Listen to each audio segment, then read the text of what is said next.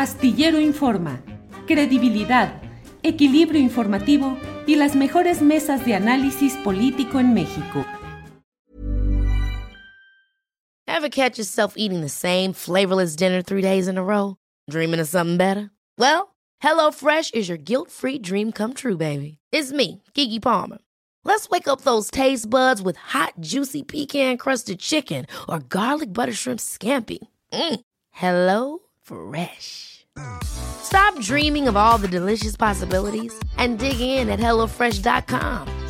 Let's get this dinner party started.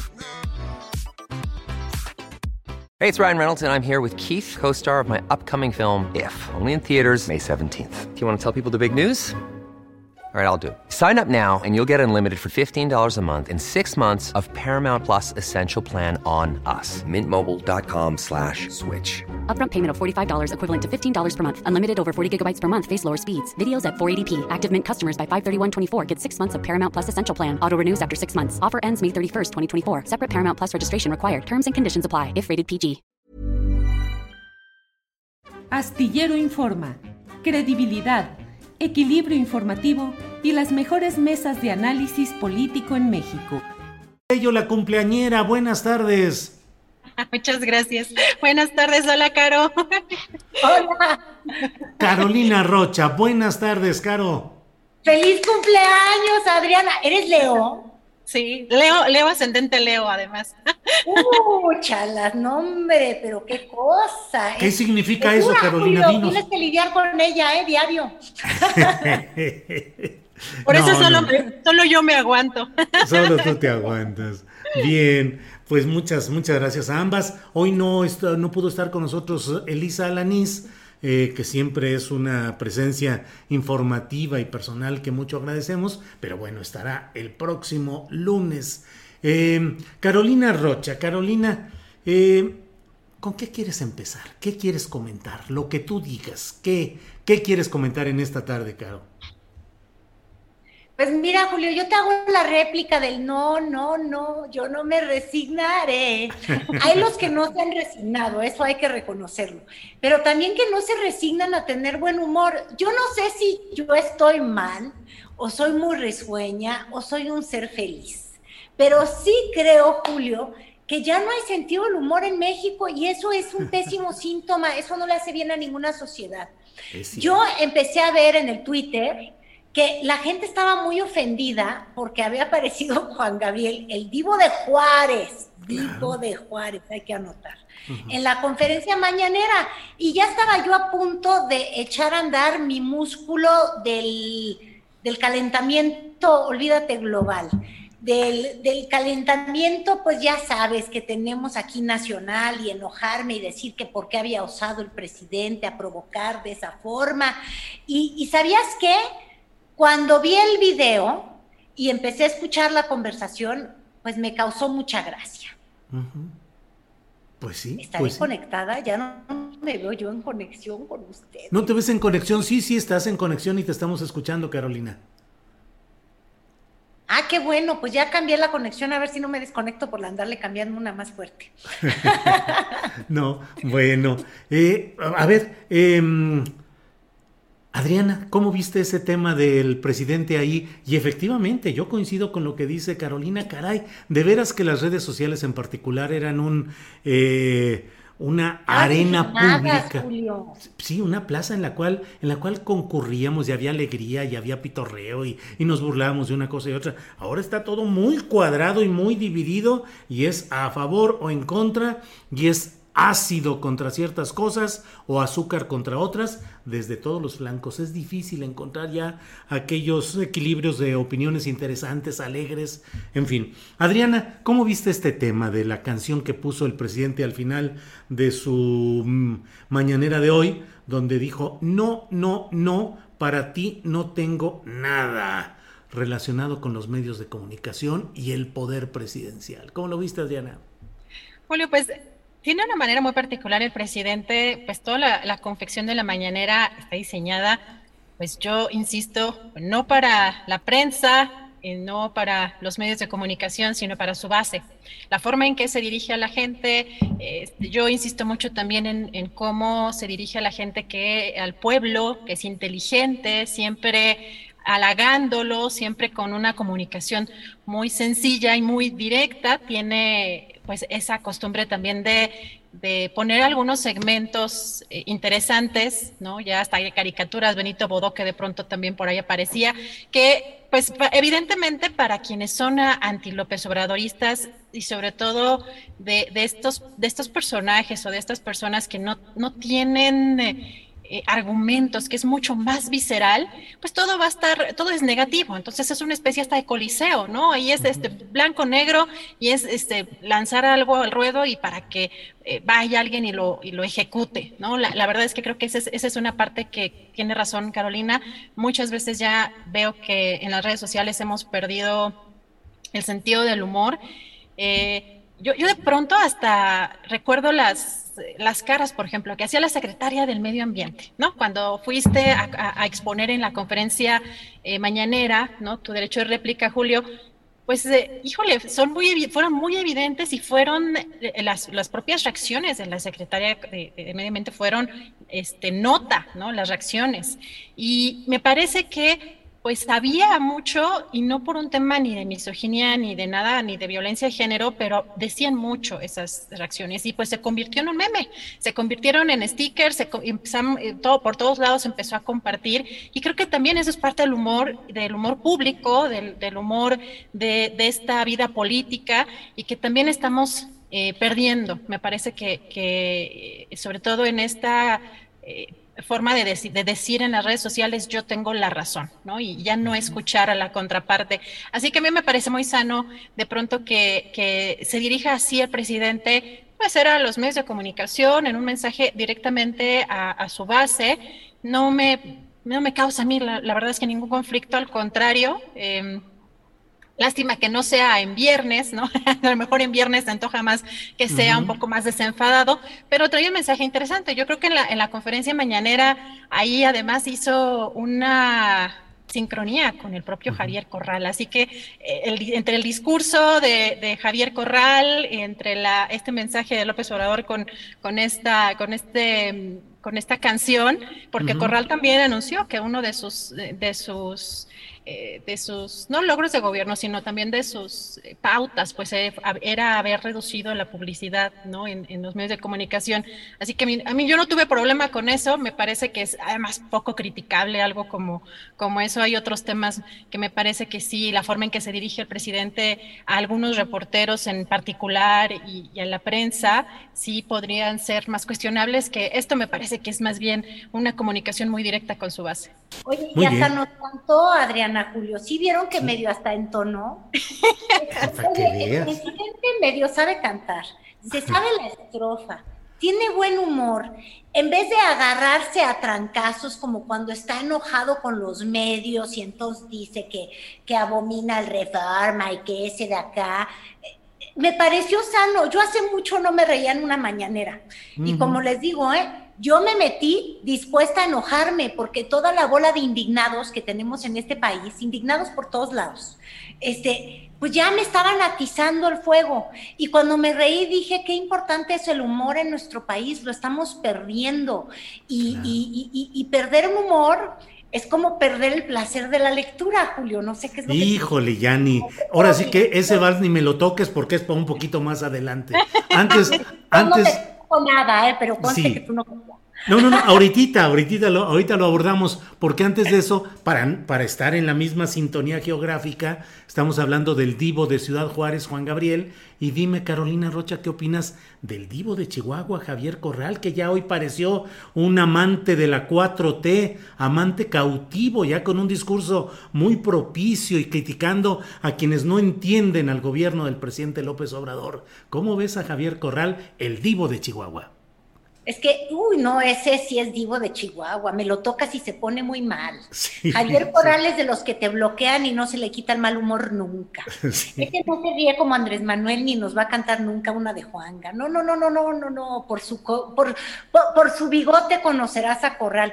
Te voy a decir una cosa, Julio, siempre, yo no sé cómo vaya este dicho, pero ustedes lo han de saber muy bien. Hay veces que los odios en común te unen como pocas cosas en la vida. Entonces, si yo odio a Chana y tú odias a Chana, aunque nos odiáramos entre nosotros, la guerra contra Chana, ¿cómo ayuda? Entonces, yo creo que este enamoramiento corralamlesco eh, se origina durante el periodo electoral. ¿Por qué? Porque Corral no quería por ningún motivo que llegara a gobierno quien llegó. Maru Campos la candidata Marucantú, que era de su partido. Pero es muy gracioso, es como si hubiera habido una elección de una candidata de oposición. Corral, que es un demócrata al estilo López Obrador, quería imponer, no porque lo dijera su dedito, sino porque él pensaba que así tenía que ser, quería imponer al otro divo de Chihuahua, que es Madero. Gustavo Madero Sí, exactamente. Y pues al, alma mía, se fue Madero porque, porque no pudo ser candidato, como ustedes han de recordar. Y fue una cosa, un golpe directo a Corral. Fue un enfrentamiento abierto porque además decían que Maru Cantú tenía que Maru Campos. digo Maru Campos, ya, ya lo estoy confundiendo, que Maru Campos tenía que ver con pues con todo el, desvío de recursos que tuvo el gobierno de Duarte y como muy, este, de manera muy insistente dijo el día de hoy Javier Corral, para él gobernar Chihuahua fue una cruzada en contra de Duarte, sobre todo, una cruzada en contra de la corrupción. Este, nunca en realidad le interesó ningún otro tema, la inseguridad podía avanzar, la economía podía medio descarrilarse, pudo tener los conflictos de los agricultores, el conflicto del agua, nada era tan importante como ver tras las rejas a, a Duarte.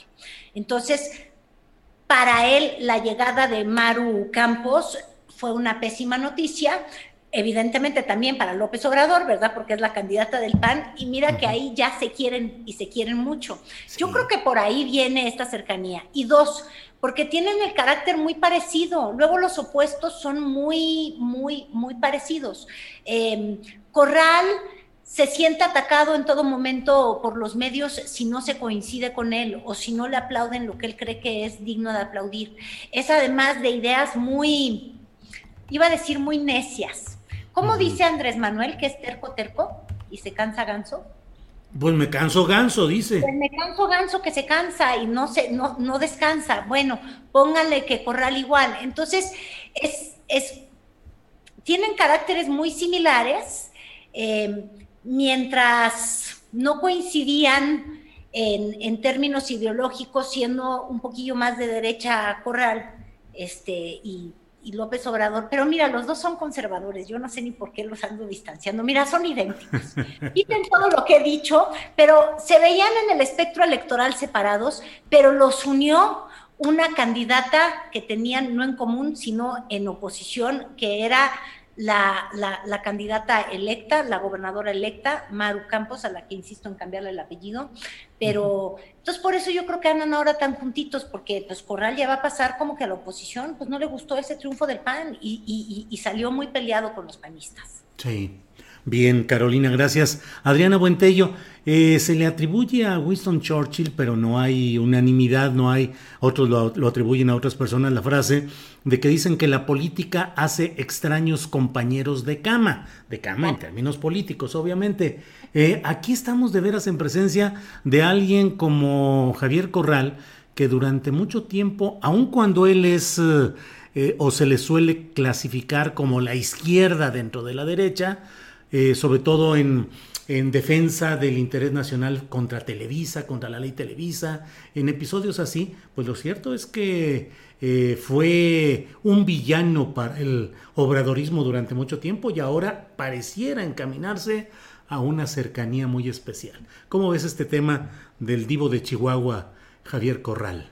Adriana. Pues ya habíamos visto desde antes eh, de, bueno, pues en medio del proceso electoral que eh, la propia, en ese entonces candidata Maru Campos, denunciaba que pues Corral estaría siendo apoyado precisamente por el gobierno federal para pues intentar impedir que ella eh, llegara a la gubernatura de Chihuahua.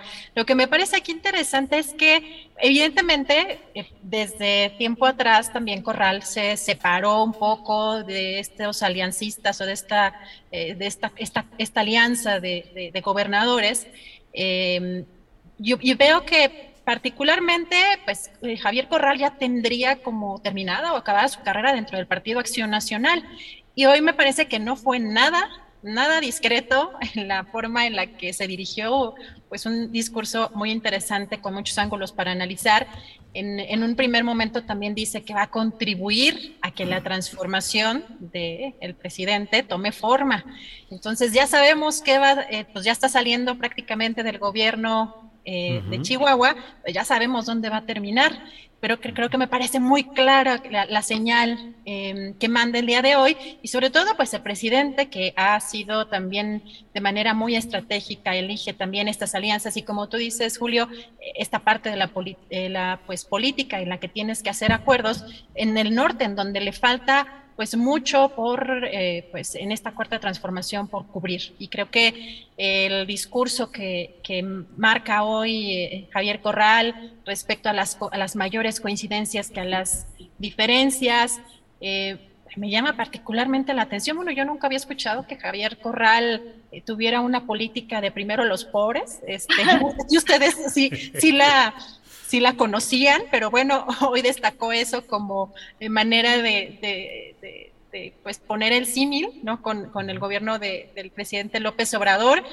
que pues me quedé pensando como en qué parte o en qué política particularmente que nunca lo, he escuchado, quizá a lo mejor porque este, no, se conoce mucho de lo que está haciendo el gobernador Corral, porque pues redujo, como él dice, la publicidad, ¿no? Este, en 80% o más, decía el, el, gobernador, y pues ahí es donde va a tener también yo creo que pues este aliado, el, el presidente, pues en, el norte del país, que creo que fue muy clara la postura hoy, eh, eh, de alguna manera, pues en, política, pues las eh, diferencias quedaron atrás, esas de, pronto ácidas críticas, pues quedaron atrás y pues ahora ya están en una pues postura muy, pues muy, muy amigable y pues todo lo veo rumbo pues al 2024 que pinta muy complicado en todo el país.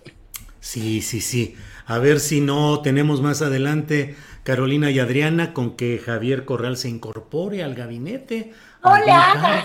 Bueno, pues digo, este, incorporarse a Morena no veo que sea tanto el desparpajo de Javier Corral como que para que de pronto se inscriba ya, se afilia a Morena y se vuelva morenista, no lo veo por ahí, pero sí puede ser, la verdad es que ante la necesidad de cuadros operativos con experiencia, el presidente López Obrador pues va echando mano de lo que puede. Pero Carolina, a ver, ¿qué quieres decir? No, ahí yo te voy a hacer una pregunta. Tú dices cuadros operativos con experiencia. ¿Experiencia exactamente en qué, Julio? Porque fíjate, yo creo que los gobernados de Chihuahua, cuando votaron PAN, votaban en contra de Corral como una no aprobación. Esa es mi lectura. ¿Por qué? Porque no gobernó. O sea, tiene una experiencia en ser perpetuamente un no te quiero decir que candidato político, pero sí un litigante, un aspirante político. Siempre está haciendo política. Yo no sé si él quiera ser presidente de la, digo, presidente de la República, aunque casi todos nuestros compatriotas han nacido con esa aspiración. No sé por qué es un síndrome mexicano. Este, pero, pero siempre actúa como candidato, siempre hace política, siempre es electorero el discurso. De hecho, por eso se parece también tanto a Andrés Manuel López Obrador. Podrá estar en el extremo y no hablar de los pobres, pero son populistas, porque hay populismo de derecha y hay populismo de izquierda. Entonces, yo te interrogo, ¿eh, Julio? ¿A qué te refieres con qué experiencia en el gobierno? ¿O dices tú que va a ir a Morena? ¿O va de candidato a algo? Digo, la verdad es que en el gabinete del presidente López Obrador tampoco es que quienes están ahí tengan, es decir, un buen porcentaje, una buena porción de quienes están ahí carecen del mínimo ejercicio administrativo de haber gobernado una ciudad, ya no se diga un estado, con todos los vaivenes y con todos los problemas que se tengan. Javier Corral fue señalado de una serie de cosas, de asesinatos de periodistas que no fueron suficientemente esclarecidos, de ah, una situación económica complicada y de una relación difícil con la sociedad y con los factores de poder en esa entidad. Pero bien o mal, yo nomás, yo nomás dejo ahí la idea de que en una de esas se les ocurre en la llamada 4T encargarlo de algo. Pero mira, antes de seguir con todo este tema de Ciudad Juárez y Chihuahua, veo que tú tienes deseos de entrarle al análisis marxista, al análisis marxista de las bibliotecas, de los artículos, de la lectura, eh, como en qué sentido. Así es que, ¿cómo ves ese tema de la destitución de Jorge F. Hernández, literato, que lo dieron de baja, le cancelaron su contrato como agregado cultural de la Embajada de México en España? Se dice que porque eh, hizo expresiones de misoginia y muy graves contra la embajadora de México en España, eh, la señora... Eh, ¿Cómo se llama? La, la Pues, eh, Carmen Oñate, Oñate, Carmen Oñate. El apellido, porque ya quién sabe, digo, no, ahora no van a decir que yo soy misógina, ¿verdad? Pero para mí lo que significa o lo que entendí de esta embajadora fue el apellido. Carmen Oñate, sí. misógina. Carmen Oñate se llama, Carmen Oñate. Y bueno, fue... ¿Perdón? Por la borde, es decir, como. Pero el- no es Laborde, no, no, su segundo Ah, apellido ¿no? no es Laborde, se equivocó Enrique Márquez Jaramillo, el director de... O- o- Oye, pues eso es un acto completo de misoginia, porque yo simplemente pensé que era hija de Santiago Oñate. Pues sí, eso sí, yo también, por el- los apellidos Oñato, La- Oñate Laborde, pensamos que era eh, hija o familiar de él, pero luego se explicó que el segundo apellido es otro. Pero bueno, ¿cómo ves Muñoz, todo este es episodio? Oñate ¿Perdón? Muñoz, perdón. Oñate, Oñate Muñoz. Muñoz, sí, sí. Eh, Carolina, ¿cómo ves todo este tema de la destitución de Jorge E. Fernández, la postura de Márquez Jaramillo, el director de Diplomacia Cultural, en fin, todo este episodio? Fíjate que Julio, lo veo por varias canchas y ojalá ustedes lo desarrollen mejor, pero uno, este, una destitución con un desaseo brutal, con comunicados que de pronto tienen una frase, luego quitan la gravedad de la frase, sin una explicación, luego dan una explicación de que dicen que dijo algo misógeno, pero entonces ni tenemos idea qué es lo que fue lo que dijo, porque no sabemos, no está grabado qué es lo que dijo, no, no comprendes. Este, parece que hay términos de mucho cariño y mucha admiración, pero este, hubo una falta que pasó de grave a indigna y te digo, seguimos sin comprender. Entonces, por una parte, una expulsión, porque fue una expulsión, ¿no? De la labor diplomática o la función que estaba cumpliendo este, con mucho desaseo, porque es incomprensible y en pleno fin de semana y, y- y- y sin contexto. Y dos, levanta tremendas sospechas marxistas, trasnochadas, bibliotecarias, poco leídas. Y esto lo digo porque, como bien sabemos, el agregado cultural que fue destituido, pues tiene una columna en el diario Milenio y en esta columna hace una crítica brutal a quien fuera por recomendación de la esposa del presidente, no me van a decir que soy misógina porque sí es esposa del presidente, Beatriz Gutiérrez Müller, que, que es poetisa, no sé si muy reconocida, pero sí reconocida por. Marc, Marx Arriaga, ¿verdad? No, ya no sé. Arriaga. Es que de verdad el, el nombre se me hace tan, tan, tan de cuento, trasnochado, pero bueno, Marx Arriaga tiene en su carrera como académico, sin experiencia burocrática, el haber sido sinodal, si bien entiendo, de, del examen profesional de la esposa del presidente, que no es primera dama, pero que es primera poetisa, y también primera nombradora de algunos cargos en las dependencias de cultura, un poquito al, al estilo de Marta Sagún, para que veas que no es que haya una primera dama, sino hay una segunda dama que también le da por nombrar las este, los encargados en temas culturales, porque gracias a las gestiones de la primera dama, este, llegó a las bibliotecas y este hombre, después de cumplir una función que tuvo bastantes escándalos, este, porque despidió en una manera que también dicen, fíjate, como este despido, que dicen que ocurrió con unas declaraciones este, en las que le pedía al, al, que era el encargado de la biblioteca Vasconcelos que bajara al sótano que porque su oficina era muy grande, algo así es, este, estoy replicando, porque ya sabes que la chismografía cuando se trata de decir, pues así trascendió. y, y, don Marx decía que la lectura por placer era un acto individualista, asqueroso y capitalista. Asqueroso es mi edición, pero es la interpretación del hecho.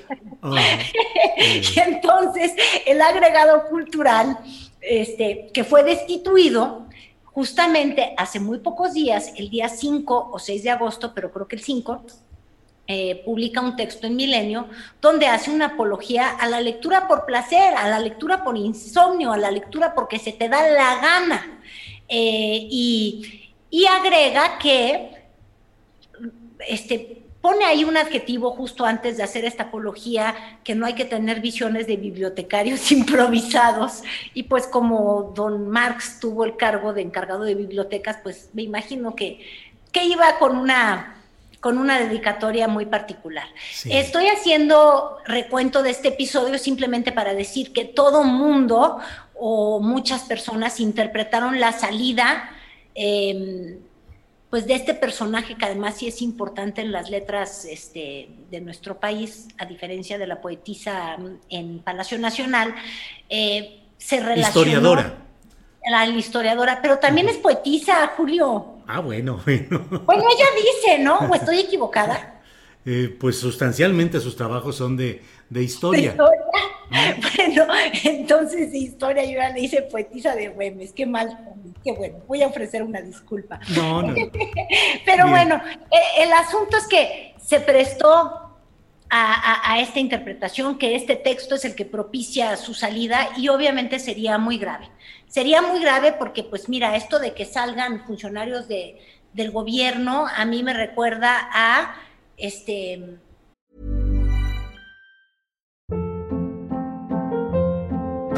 Hold up. What was that? Boring. No flavor. That was as bad as those leftovers you ate all week. Kiki Palmer here, and it's time to say hello to something fresh and guilt-free. Hello Fresh. Jazz up dinner with pecan-crusted chicken or garlic butter shrimp scampi. Now that's music to my mouth. Hello Fresh. Let's get this dinner party started. Discover all the delicious possibilities at hellofresh.com. Hey, it's Ryan Reynolds, and I'm here with Keith, co star of my upcoming film, If, only in theaters, May 17th. Do you want to tell people the big news? All right, I'll do it. Sign up now and you'll get unlimited for $15 a month in six months of Paramount Plus Essential Plan on us. Mintmobile.com slash switch. Upfront payment of $45 equivalent to $15 per month. Unlimited over 40 gigabytes per month. Face lower speeds. Videos at 480p. Active Mint customers by 531.24 get six months of Paramount Plus Essential Plan. Auto renews after six months. Offer ends May 31st, 2024. Separate Paramount Plus registration required. Terms and conditions apply if rated PG. Pues fíjate, a la esposa de López Portillo, ustedes no. O sea, de primeras damas con esta capacidad de nombrar, desnombrar este, a las personas por, por, sus protegidos, sería, pues sería solamente es el caso. Eh, y bueno, número tres, hoy en la mañana la reacción del afectado que dice que durante un año se trabajó en el consulado, en la, en, la parte cultural allá en España, se trabajó y se promovió la cultura de nuestro país sin un solo peso, Julio. Me parece indigno. Y para poner una cereza en este pastel, fíjate tú, una eficiencia que no le conocemos a la 4T es despedir rápidamente a las personas que no ofrecen buenos resultados. ¿Están ustedes de acuerdo conmigo? Porque si no, Ana Gabriela Guevara ya estaría rindiendo alguna cuenta. Digo, tenemos tantas personas que han tenido administraciones fallidas y que siguen en el puesto tan contentamente sin existir y nunca se van. Este, entonces, este tipo de eficiencia es tan inusual en la 4T que yo honestamente me iría por la interpretación de todos los demás, que es que no les gustó el texto que hizo de Marx Arriaga. Bien, bien, gracias Carolina. Eh, Adriana Buentello, ¿cómo ves este episodio de la destitución de Jorge F. Hernández o la cancelación de su contrato como agregado cultural de la Embajada de México en España y el contexto que hay sobre esta salida? Por favor, Adriana. Los, tiempos me parecen que es, indiscutible que el tema fue una cuestión de censura. Em, además, me parece que hay ciertos personajes que son intocables en esta cuarta transformación. Yo creo que igual que ustedes me sigo preguntando qué sigue, o sea, qué sigue haciendo Azucena Pimentel involucrada en este montaje de Genaro García Luna y Carlos Loret de Mola, que sigue siendo en esta cuarta transformación. Como dice Carolina Rocha, ¿qué hace Ana Gabriela Guevara todavía? o sea, cuestionada por, hasta por la Secretaría de la Función Pública, bueno, que ya no está eh, la que era su titular, pero ah, con múltiples evidencias de corrupción, me parece que sí hay personajes que es inexplicable que permanezcan en esas posiciones pese no solo a no dar resultados, sino a tener en su haber escándalos. Y en este caso los tiempos, como bien menciona Carolina, el jueves publica esta columna en Milenio em, y lo interesante es que también da una entrevista, me parece que a W Radio, creo que es este, con Gabriela Barkentin y, Risco. Sí. Y sí, el, este, el, escritor Jorge F. Eh, Hernández, pues sí fue crítico y sí fue duro, pero eh, los tiempos pues son pues prácticamente exactos. Y, y, lo que dice también Carolina es desaseado completamente, por un lado, el eh, comunicado, digamos, oficial que sale eh, a través de la cuenta de Twitter o de las redes sociales de la Secretaría de Relaciones Exteriores, donde no explican cuál es el motivo, eh, pues, directo o claro, ¿no? Nada más atribuyen como conductas muy, de manera muy genérica y posteriormente sale una especie, no sé si como contracomunicado, de, explicación del comunicado de manera directa en sus redes sociales sin ningún tipo de membrete, sin ningún tipo de eh, sello. Eh, o sea, como si lo hubieras copiado en, en, un Word y lo hubieras hecho una captura de pantalla y lo hubieras subido a tus redes sociales. Esa parte me parece sumamente lamentable en una secretaría, pues, eh, que se especializa en la diplomacia creo que esa es, una de las partes fundamentales. Y el primer comunicado, o el que sí salió a través de las redes sociales, algo que me, me confirma que es un tema personal, es la forma en que se dirige el escritor. El escritor es doctor también, creo que en historia, si no tengo mala información, es doctor en historia, y le llama señor. Entonces, las formas, las formas importan mucho y más en una decisión de esta naturaleza donde debes de cuidar perfectamente todo lo relativo a la imagen, porque estás involucrando pues una institución a la Secretaría de las Relaciones Exteriores. Y pero eso sí, él firma como doctor, ¿no? El doctor Enrique Márquez. Ahí me parece que evidencia absolutamente que es un tema personal. En este en, en la otra parte del comunicado o de esta como actualización o, clarificación del comunicado que lo hace en, en, su, en su cuenta personal, eh, me, parece que además de, hacer, de ser un ejercicio pues poco adecuado en, términos de la institucionalidad, pues habla de una certeza o de, o de que estaría documentada una agresión que pues no explica, no tampoco da o ni ofrece las pruebas y en cambio sí salió nuevamente eh, pues el escritor a, pues a desmentirlo. Y, me parece que en estos momentos pues no necesita más escándalos eh, pues este gobierno con, me parece que son temas pues menores, ¿no? Y, hay eh, menores en cuanto a que una postura crítica hacia un eh, miembro o hacia alguien del gabinete, hacia, hacia un funcionario del gobierno, pues no deberían de ocasionar pues estos, estos escándalos, ¿no? Se magnifican y creo que es lo que menos necesita el gobierno, pero lo que, lo que me parece grave es que sí evidencia pues un tema de censura, que tienen que los funcionarios no pueden expresar eh, crítica alguna y todos tendrían que estar en esta disposición de cerrar filas, lo cual me parece muy preocupante. Gracias, Adriana Buentello. Eh, a quienes nos escuchan, son las 2 de la tarde con 31 minutos. Hoy vamos a terminar esta mesa de las mosqueteras un poco antes eh, y vamos a, entrevistar a un periodista de Oaxaca que está promoviendo un movimiento que él le llama Uno, en el cual eh, propone crear el grupo de los nazis, pero con C nacional constitucionalismo y pide que haya retenes que se establezcan ya en toda la República, donde los policías detengan a quienes no estén vacunados y que hagan una revisión y que haya acción penal contra aquellos que no respeten estas normas. Entonces hablaremos con el periodista oaxaqueño Alfredo Martínez y luego tendremos una entrevista con América Vizcaíno, ambientalista del estado de Querétaro, sobre este tema que hoy he publicado en mi columna en la jornada respecto a este proyecto de desarrollo inmobiliario llamado Tierra Noble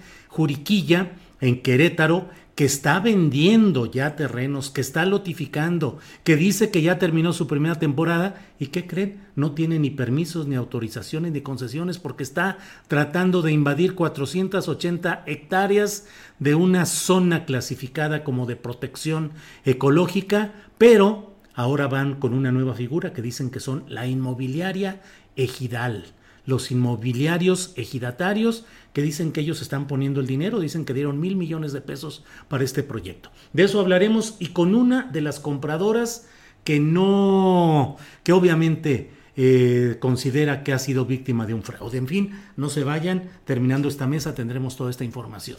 Carolina, ¿Qué onda con el ministro Arturo Saldívar que dice que siempre no se queda después de su mandato? ¿Cómo viste la decisión de Arturo Saldívar?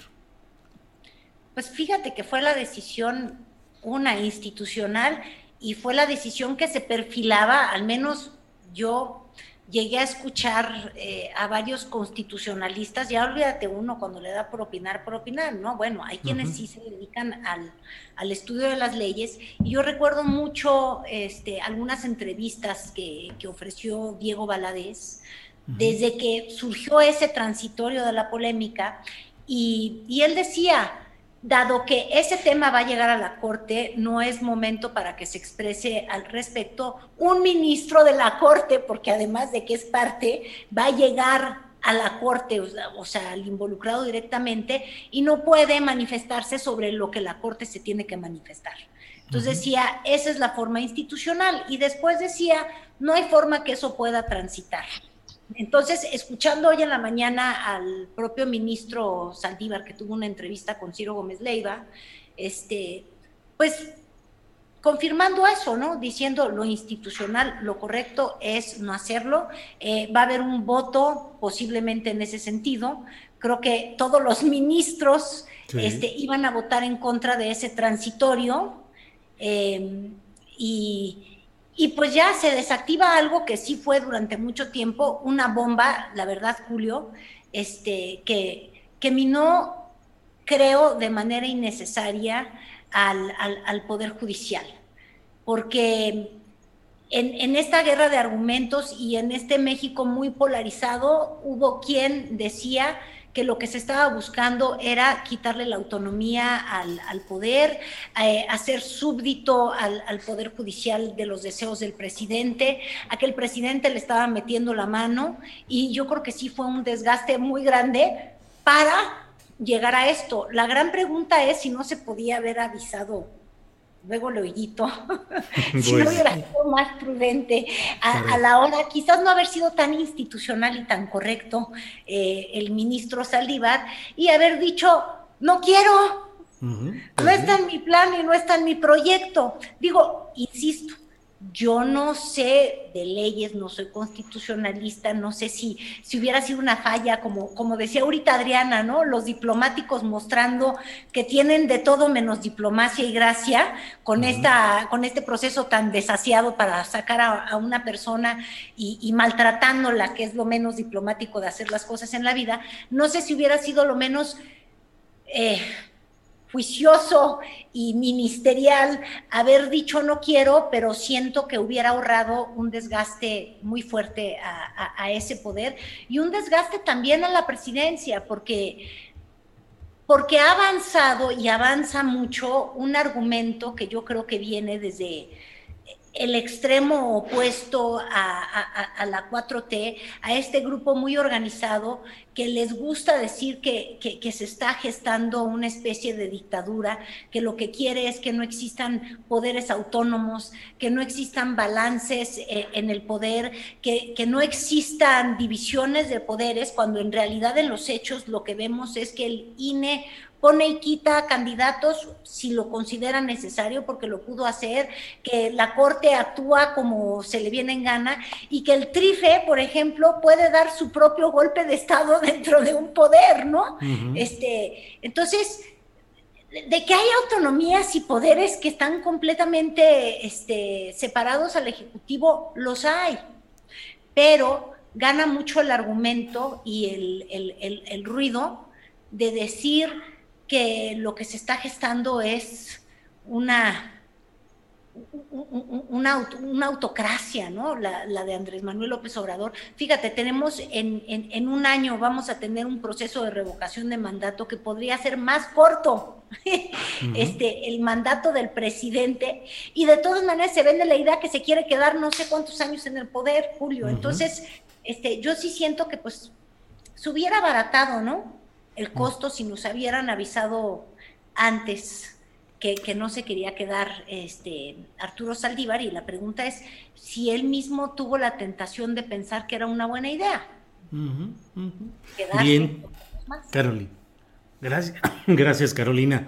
Eh, Adriana Buentello, ¿qué opinas sobre este tema de la decisión de Arturo Saldívar, eh, ministro presidente de la Suprema Corte de Justicia de la Nación, de no seguir, eh, de no extender su mandato? Pues efectivamente sí tardó también tanto en tomar estas decisiones porque estaban viendo su viabilidad, porque el propio Arturo Saldívar estaría de acuerdo en eh, ampliar su mandato en, en, este ánimo del presidente López Obrador de que él llevara a cabo o él implementara esta reforma al Poder Judicial. Yo aquí me pregunto con lo que pasó con el tema del tribunal, eh, que me parece que es eh, muy complejo y, muy eh, delicado lo que está sucediendo rumbo. Todo esto, por supuesto, que es rumbo al 2024 y la configuración de fuerzas para pues, el próximo sexenio. La pregunta es si Saldívar asumió esta postura y también el apoyo que, que, se dio, porque primero se reunió con los cinco magistrados golpistas si esto se, hizo eh, de alguna manera avalado por el, presidente López Obrador, en, que, en esa reunión, eh, en la conferencia mm, mañanera, el propio presidente López Obrador pues, habría destacado que pues, el, el, ministro Saldívar tenía todos en su contra. Eso me parece muy revelador de lo que vendría posteriormente ese mismo día en la conferencia de Arturo Saldívar eh, estarían viendo la posibilidad de un movimiento similar dentro de la Suprema Corte. Eh, híjole, de pronto sí hay, hay reflejos o hay indicios de que hay en el Poder Judicial, como el propio presidente lo ha eh, dicho, pero también creo que es algo que nos consta a todos, que el Poder Judicial está, él dice podrido, nosotros podemos coincidir o no, pero ah, está lleno de corrupción. El, Poder Judicial creo que es uno de los poderes más corruptos y aquí lo interesante es que el presidente estaría basando o es uno de los pilares de su cuarta transformación con esta reforma al Poder Judicial. Y eh, me pregunto si esta postura que tuvo el, el, viernes en la conferencia Saldívar de un cierto apoyo al Tribunal Electoral, a estos cinco magistrados, que destituyeron al magistrado presidente eh, y también incluso al avalar la trayectoria de Reyes Rodríguez Mondragón, tendrá que ver con una especie de cautela de cómo manejar, porque además, por un lado, se supone que no tiene, no tiene injerencia en esta parte, ¿no? De, ya hablando eh, particularmente del tribunal, pero veo que todo está conectado y que preocupa la configuración de fuerzas que quizá no estarían haciendo la suficiente mella la oposición en, el ámbito público, en el ámbito eh, pues de la sociedad, eh, o lo suficiente y que estarían moviendo sus piezas porque hay que recordar que pues todos estos personajes son colocados o fueron colocados em, por el PRI, por el PAN, muchos eh, identificados también calderonistas y que también se ha revelado pues una em, pues una organización digamos de las derechas ¿no? en, en América Latina así que me parece que es un golpe para el gobierno del, presidente Andrés Manuel López Obrador, eh, sobre todo porque pues, lo que se va a seguir arrastrando pues, en, esta, en este caso es, si no se concreta esta reforma al Poder Judicial, pues todos los asuntos de corrupción, de injusticias en todos eh, los niveles, solo se seguirán pues arrastrando, ¿no? Eh, y yo veo que no solo no hay necesariamente una independencia del Poder Judicial, sino más bien una crisis donde se evidencian estos, estas fuerzas eh, políticas antidemocráticas, pero también con, con tufos golpistas que sí me parecen muy preocupantes. Bien, gracias Adriana Buentello. Son las 2 eh, de la tarde con 42 minutos, así es que ya estamos en el tramo final. Carolina, eh, lo que quieras decir en esta, ya para ir cerrando esta mesa, tenemos pendiente lo del presidente del Tribunal Electoral, eh, José Luis Vargas, que también está en, en, una tablita con riesgo ya muy firme de caer, el pleito de los semáforos entre la jefa de gobierno Sheinbaum y el subsecretario Gatel, en fin, el tema que tú quieras, el comentario final que desees, por favor, Carolina.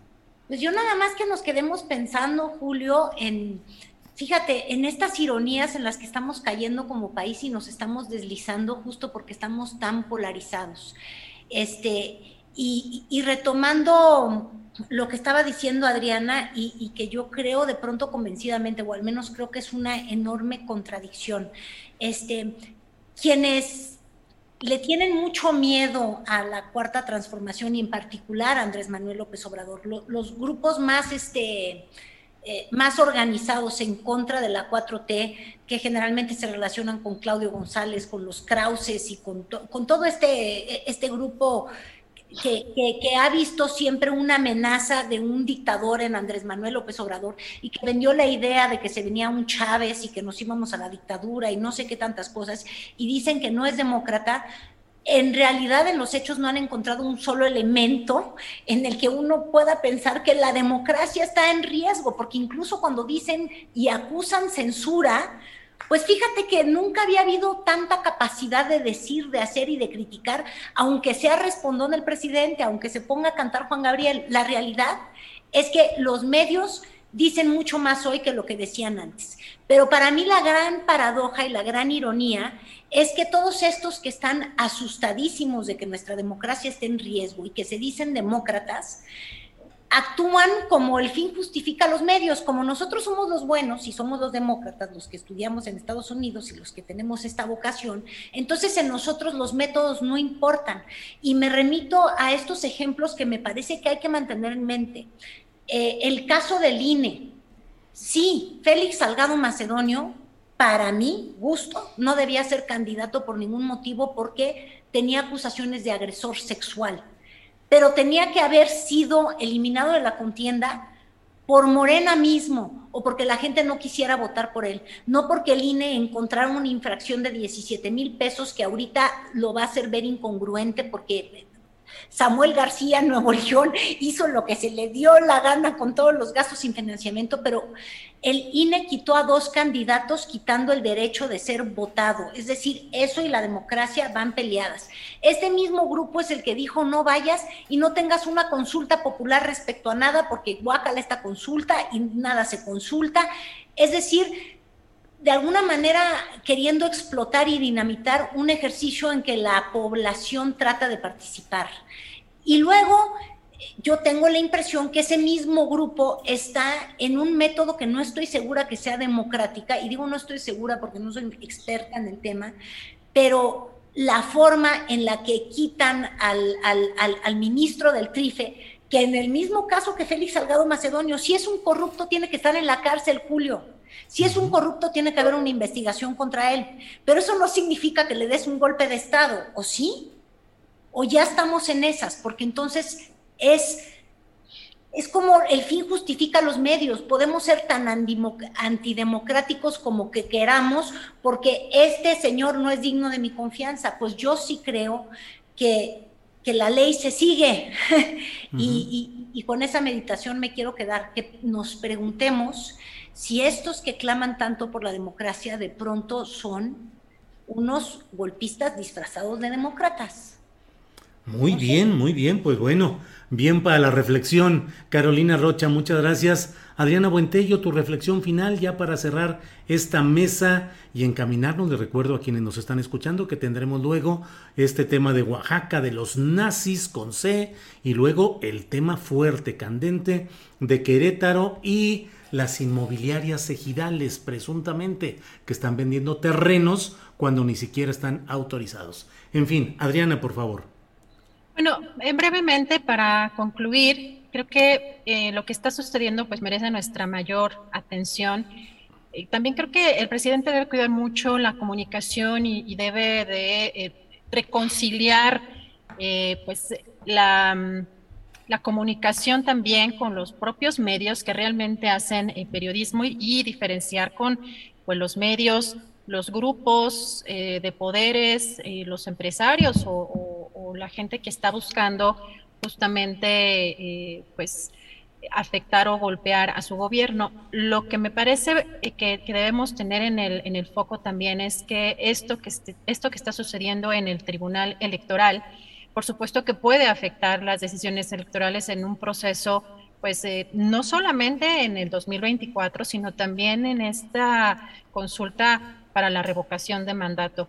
Yo aquí recuerdo... Eh, en 2019 que se dio a conocer precisamente el hoy magistrado del tribunal y el que asumió como presidente, eh, avalado por estos cinco eh, magistrados, Reyes Rodríguez Mondragón. No sé si ustedes recuerden, pero bueno, yo aquí estoy, eh, aquí tengo el comunicado incluso de un seminario que quería tomar en Alemania, pero que iba a ir acompañado, además de que ya conocemos los vínculos eh, calderonistas del de propio Reyes Rodríguez Mondragón, pero iría acompañado del empresario Claudio X González, también de la consejera del INE Claudia Zavala y Sergio López Ayón, director de, ex director ahora del Centro de Investigación y Docencia Económicas, el CIDE creo que sí es importante también tener estos antecedentes porque pues esta configuración de fuerzas, por supuesto que está relacionada con eh, eh, el anti-López Obradorismo, pero la forma antidemocrática que buscarían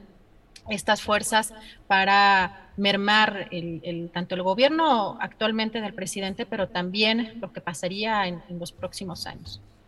Bien, pues muchas gracias. Gracias, Adriana Buentello. Y gracias Carolina Rocha por este lunes 9 de agosto. Gracias y buenas tardes. Muchas gracias, Julio. Gracias, Adriana. ¡Feliz cumpleaños! Gracias. gracias, Caro. Que muchos mariachis, aunque tengan Cuando menos. ok. Cuando menos. Gracias, Carolina. Adriana Buentello, gracias por esta etapa y regresamos de ratito con más información, pero por esta parte, este segmento, gracias, Adriana. Gracias, Julio Caro. Bonita semana, gracias. Gracias a las dos. Hasta luego, muy amables. Para que te enteres del próximo noticiero, suscríbete y dale follow en Apple, Spotify, Amazon Music, Google o donde sea que escuches podcast. Te invitamos a visitar nuestra página julioastillero.com. Ever catch yourself eating the same flavorless dinner three days in a row? Dreaming of something better? Well, HelloFresh is your guilt-free dream come true, baby. It's me, Kiki Palmer. Let's wake up those taste buds with hot, juicy pecan-crusted chicken or garlic butter shrimp scampi. Mm. Hello Fresh. Stop dreaming of all the delicious possibilities and dig in at HelloFresh.com. Let's get this dinner party started. En Sherwin Williams somos tu compa, tu pana, tu socio, pero sobre todo somos tu aliado, con más de 6.000 representantes para atenderte en tu idioma y beneficios para contratistas que encontrarás en aliadopro.com. En Sherwin Williams somos el aliado del PRO. Para que te enteres del próximo noticiero, suscríbete y dale follow en Apple, Spotify, Amazon Music, Google o donde sea que escuches podcast. Te invitamos a visitar nuestra página julioastillero.com.